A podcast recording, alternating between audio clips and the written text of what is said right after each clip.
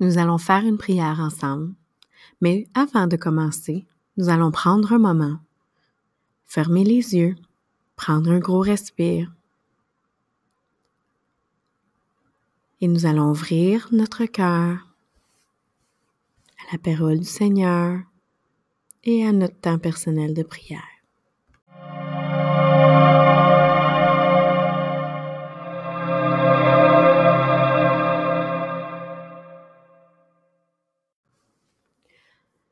Voici une prière qui vient du livre Prière pour tous les jours et qui fut écrite par Jean de Bruyne.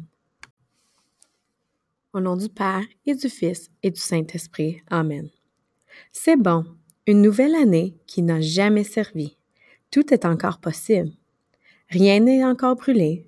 Mon Dieu, j'ai regardé toutes les dates sur le nouveau calendrier.